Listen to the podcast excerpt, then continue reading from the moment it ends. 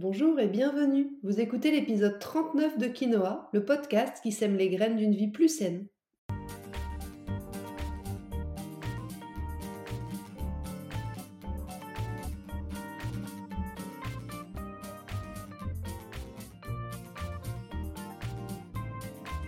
Je suis Julie Coignet, naturopathe et coach santé.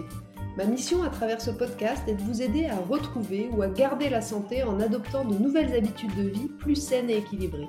Chaque semaine, le jeudi, je vous propose de parler bien-être, forme et santé naturelle de façon simple et positive pour vous aider à reprendre votre santé en main. Dans ce 39e épisode de Quinoa, nous allons parler de l'endométriose, un sujet de saison puisque le mois de mars est depuis quelques années le mois consacré à la sensibilisation à cette maladie et vous êtes, mesdames, de plus en plus nombreuses à en souffrir. Et bien que l'Assemblée vienne de reconnaître cette pathologie comme affection de longue durée, qu'en est-il vraiment? Qu'est-ce que l'endométriose? Cette pathologie encore trop souvent mal connue, mal diagnostiquée. Quels sont les symptômes qui doivent vous alerter et comment vous soulager naturellement? Je vous explique tout ça dans cet épisode. Allez, c'est parti pour l'épisode du jour. Vous en avez peut-être déjà entendu parler sans trop savoir de quoi il s'agissait, ou peut-être en souffrez-vous depuis trop longtemps, ou encore vous en avez peut-être les symptômes sans savoir que c'est ça.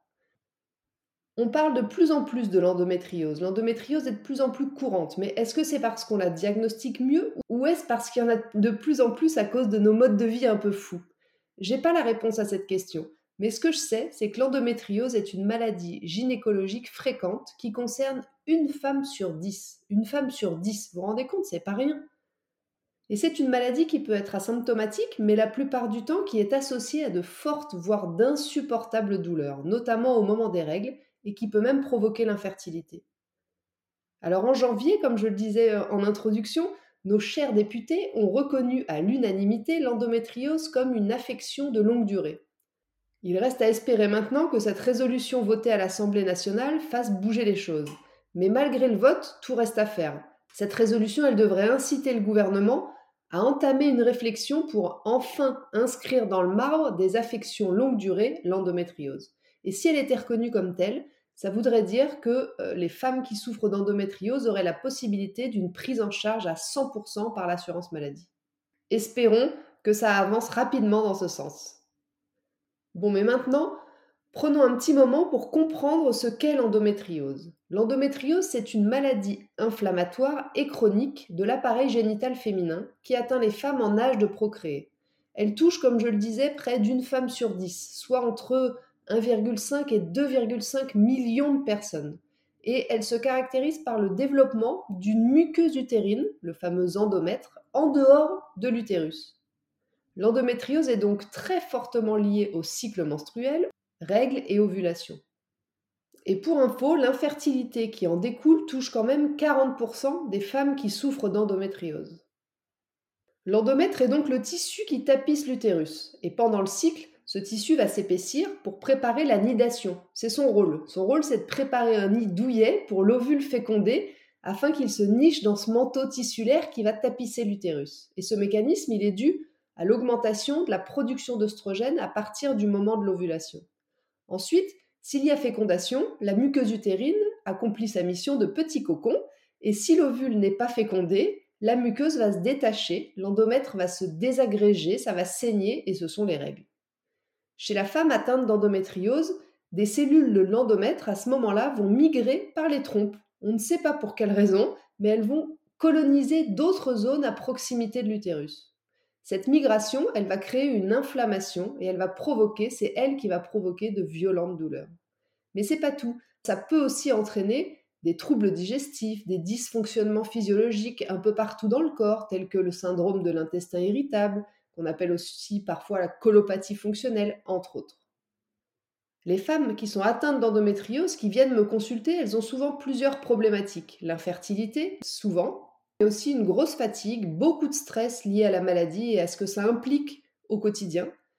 Mais la principale raison reste tout de même la plupart du temps les douleurs, les douleurs insupportables. Vous êtes nombreuses à en avoir marre de souffrir physiquement, mais aussi mentalement, émotionnellement. Vous êtes à bout, vous en avez marre qu'on vous dise de prendre votre mal en patience, marre de souffrir pendant les rapports sexuels, marre qu'on vous dise que c'est normal d'avoir mal pendant vos règles. Eh bien non, moi je suis pas d'accord avec ça. Tout ça c'est pas normal. C'est pas normal d'avoir mal au point de pas pouvoir marcher correctement quelques jours par mois, rester debout, sortir entre amis, travailler ou même pratiquer certains sports.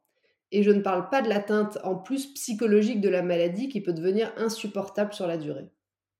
Alors aujourd'hui, même si c'est une pathologie encore mal connue, mal reconnue, même s'il n'existe pas de technique de dépistage de la maladie ni en prévention ni pour les femmes à risque et que seules les femmes présentant des symptômes sont invitées à faire un examen clinique, ne vous découragez pas, mesdames. Les médecins ne la connaissent peut-être pas très bien, mais nous, naturopathes, nous l'accompagnons de plus en plus avec de très bons résultats. Mais pas de fausse joie quand même. Hein. On peut très bien accompagner l'endométriose, c'est une chose, voire même parfois endormir la maladie, mais on ne sait pas la soigner. Personne n'est capable actuellement de soigner définitivement cette endométriose. Il n'existe pas de traitement médical pour guérir l'endométriose. La prise en charge médicale classique d'ailleurs va généralement proposer deux traitements. En première intention, ce sera la prise d'une pilule contraceptive qui va stopper les règles, comme ça au moins on est tranquille, le problème est réglé. En deuxième intention, quand ça suffit pas, la chirurgie va permettre l'élimination complète des lésions associées à l'endométriose. Elle est pratiquée en cas de symptômes vraiment très très handicapants ou d'infertilité. Grâce à la chirurgie, les symptômes douloureux vont disparaître pendant de nombreuses années, voire parfois totalement, dans le cas où on enlève l'utérus. Donc comme ça, ça peut vous paraître effectivement une histoire assez simple et rapidement réglée. Mais le problème, comme souvent, c'est les effets secondaires de ces traitements qui ne sont pas anodins. La problématique avec cette pilule, qui arrête les règles, c'est qu'elle est soupçonnée très fortement d'être la cause de troubles de la fertilité, d'une prise de poids conséquente ou encore même d'augmenter les risques de cancer chez la femme dans les cas où vous la prenez pendant une trop longue durée. Et puis pour les interventions chirurgicales qui sont souvent déjà assez invasives, soit on stoppe que temporairement l'évolution de la maladie, soit c'est beaucoup plus radical, on enlève l'utérus, ce qui, comme vous pouvez bien l'imaginer, bah, va forcément vous rendre stérile et puis avoir d'autres effets euh, néfastes sur votre fonctionnement général. Alors si les gynécos n'ont pas d'autre solution pour apaiser vos douleurs, sachez qu'en naturopathie, on peut vraiment vous aider. Et comme je l'ai déjà souvent dit dans de précédents épisodes, nous, les naturopathes, on est une sorte de détective de la santé. C'est-à-dire qu'on entend vos symptômes, mais on va toujours essayer de trouver là où les causes de vos symptômes. Et dans le cas de l'endométriose, elles sont, comme très souvent aussi, vraiment multiples. Certaines études récentes démontrent que l'endométriose affecterait principalement les femmes qui présentent des carences en oligoéléments et ou qui ont été exposées de façon prolongée aux perturbateurs endocriniens. Ces éléments expliqueraient le dysfonctionnement des fonctions hormonales chez la femme et puis la surproduction d'œstrogènes à l'origine des symptômes. Mais si les causes précises du déclenchement de la maladie sont encore un peu à l'étude, probablement un mix de génétique, d'immunité, de contexte environnemental, ce qu'on sait par contre, c'est qu'il y a quatre facteurs qui sont récurrents dans le développement de la maladie. Le premier facteur, c'est l'inflammation. Je vous rappelle ce qu'on a dit un peu plus haut. L'endométriose, c'est une pathologie inflammatoire qui crée de l'inflammation et en parallèle, qui subit le niveau d'inflammation plus ou moins élevé du reste du corps. Deuxième facteur, le stress oxydatif. Comme pour l'inflammation, l'endométriose produit énormément de radicaux libres, mais va aussi subir ceux qui sont produits par notre stress oxydatif. C'est un cercle vicieux. Troisième facteur, les déséquilibres hormonaux avec une forte quantité d'œstrogènes dans les tissus anormaux d'endomètre. Et puis quatrième facteur, les perturbateurs endocriniens. Plus l'organisme est soumis aux perturbateurs endocriniens, plus l'endométriose se développera, mais aussi la fatigue chronique, les troubles de la fertilité et les douleurs. Donc si je résume cette partie, on ne connaît pas les causes exactes de l'endométriose, mais on a quand même quelques pistes qui peuvent être donc des causes immunitaires, des causes génétiques, des causes digestives et hépatiques, c'est-à-dire un déséquilibre au niveau de la flore intestinale ou une mauvaise détox du foie, des causes émotionnelles, le stress oxydatif en particulier qui génère beaucoup d'inflammation chronique, des causes hormonales avec une dominance en oestrogène au détriment de la progestérone, et enfin des causes environnementales avec les perturbateurs endocriniens et les métaux lourds. Maintenant que le cadre est plus que bien posé, je pense, nous allons voir comment la naturopathie prend en charge l'endométriose. Dans le cas précis de l'endométriose, la naturopathie va venir en soutien de la médecine conventionnelle pour améliorer l'hygiène de vie globale et permettre un soulagement des douleurs par un rééquilibrage du corps et un soutien de l'esprit. comme on se base sur la source, la cause du problème, on va travailler, selon les cas, sur les différentes causes qu'on vient de citer, pour réduire l'inflammation et la douleur, pour équilibrer le microbiote intestinal, réduire la dominance en oestrogène, limiter le stress oxydatif, favoriser la détox hépatique du foie, et puis soutenir la fertilité en cas de désir de grossesse. Mais globalement, ce que je vois quand je reçois une femme atteinte d'endométriose, c'est un terrain inflammatoire. Et c'est donc, pour ma part, ce que je vais toujours traiter en premier lieu. Pour ça, je vais établir un protocole personnalisé pour chacune en proposant de commencer par un rééquilibrage alimentaire et d'adopter une alimentation anti-inflammatoire, antioxydante et riche en aliments basifiants qui vont réguler l'équilibre acido-basique. Un programme alimentaire précis en fonction euh, des habitudes de chacune, adapté aux habitudes de vie de chacune, sera donc essentiel à mettre en place et à adapter en fonction des stades de l'endométriose, de l'âge, mais aussi du niveau d'énergie de la personne. Globalement, et en quelques mots, vous favoriserez la consommation de légumes et de fruits frais, bio et crus de préférence si vous les digérez bien, mais aussi de bons gras riches en oméga 3 comme les huiles de cameline, de chanvre, de colza, les petits poissons type sardines, et puis vous favoriserez aussi les épices comme la cannelle ou le curcuma, les graines germées ou encore les oléagineux par exemple. A l'inverse, vous éviterez le surplus de viande rouge, les céréales avec gluten, le maïs, les produits laitiers et le sucre blanc raffiné qui sont des catégories d'aliments très pro-inflammatoires. Vous éviterez aussi au maximum tout ce qui pourrait influencer le bon fonctionnement de votre système hormonal, en évitant tout ce qui va contenir bien sûr des perturbateurs endocriniens, les additifs alimentaires, les parfums de synthèse, les emballages plastiques, les molécules de synthèse, les modes de cuisson qui contiennent du plastique, etc. Petite parenthèse au niveau du soja, parce qu'on me pose très souvent la question, on lit ou on entend souvent que la consommation de soja est déconseillée chez les femmes atteintes d'endométriose à cause des phytoestrogènes qu'il contient. D'après mon expérience, je remarque que ça varie vraiment d'une femme à l'autre, donc j'ai pas une réponse tranchée sur cette question. Certaines vont aller mieux en consommant du soja, quand d'autres vont, à l'inverse, voir leur douleur s'intensifier. Et puis pour certaines, ça va rien changer du tout. Donc je dirais que c'est à adapter selon les cas. Et puis enfin, vous prêterez aussi une attention toute particulière au mode de cuisson que vous utilisez. Et oui, pour votre santé en général, mais encore plus en cas de maladie inflammatoire, il faut vraiment favoriser et privilégier toutes les cuissons douces. Ça permet à la fois de rehausser les saveurs, mais aussi de préserver les vitamines et les nutriments qui se trouvent dans vos aliments, tout en évitant et en vous préservant des molécules toxiques liées à la cuisson à trop haute température. Mais tout ce régime alimentaire n'est malheureusement pas suffisant. Alors il est déjà compliqué à mettre en œuvre, hein, je l'entends, mais ça serait quand même trop facile s'il suffisait, entre guillemets, de maîtriser tout ce qu'on mange pour régler le problème.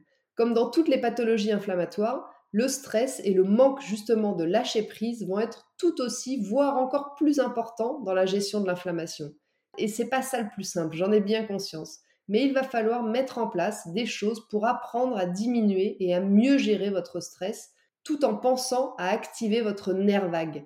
Je vous invite à ce sujet à aller écouter ou réécouter l'épisode 38, celui de la semaine dernière, dans lequel je vous explique à quoi sert votre nerf vague et comment l'activer.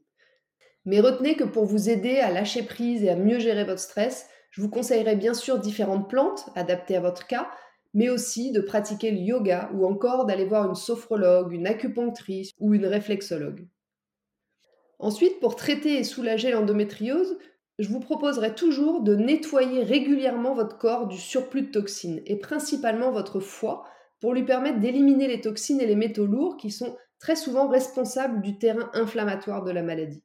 On adaptera bien sûr la forme de la détox selon votre cas et surtout selon votre énergie du moment.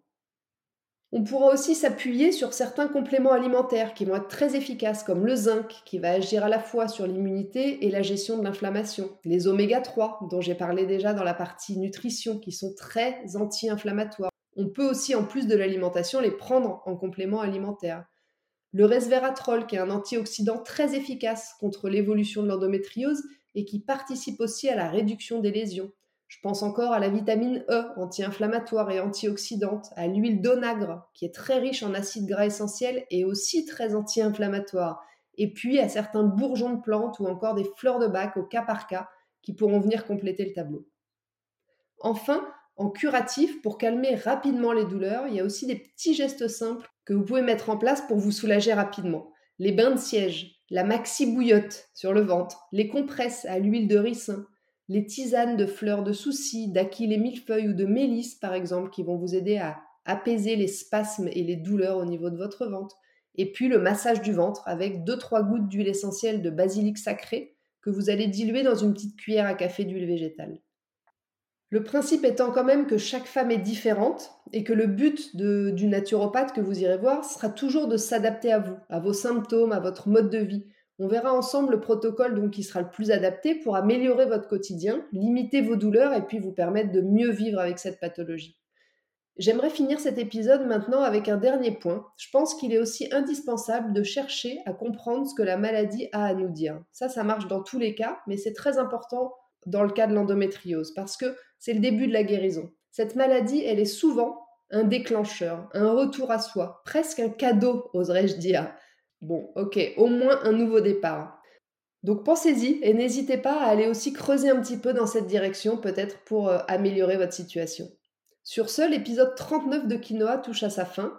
Je vous remercie vraiment de m'avoir écouté jusqu'ici, j'espère qu'il vous a plu et qu'il vous aura apporté des clés pour prévenir ou améliorer votre vie si vous souffrez d'endométriose. Si vous pensez que cet épisode peut intéresser certaines de vos amies, je serais vraiment ravie que vous pensiez à leur transférer ou alors à le partager sur vos réseaux sociaux. Si vous n'avez pas pu prendre de notes, vous retrouverez le contenu de ce podcast retranscrit par écrit dans l'article de blog dédié à l'épisode sur mon site juliecoignet.com.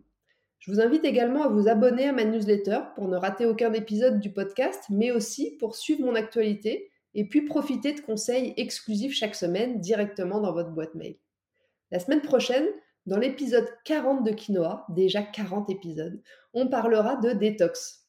Un sujet tout à fait de saison, et plus précisément donc de la fameuse détox de printemps.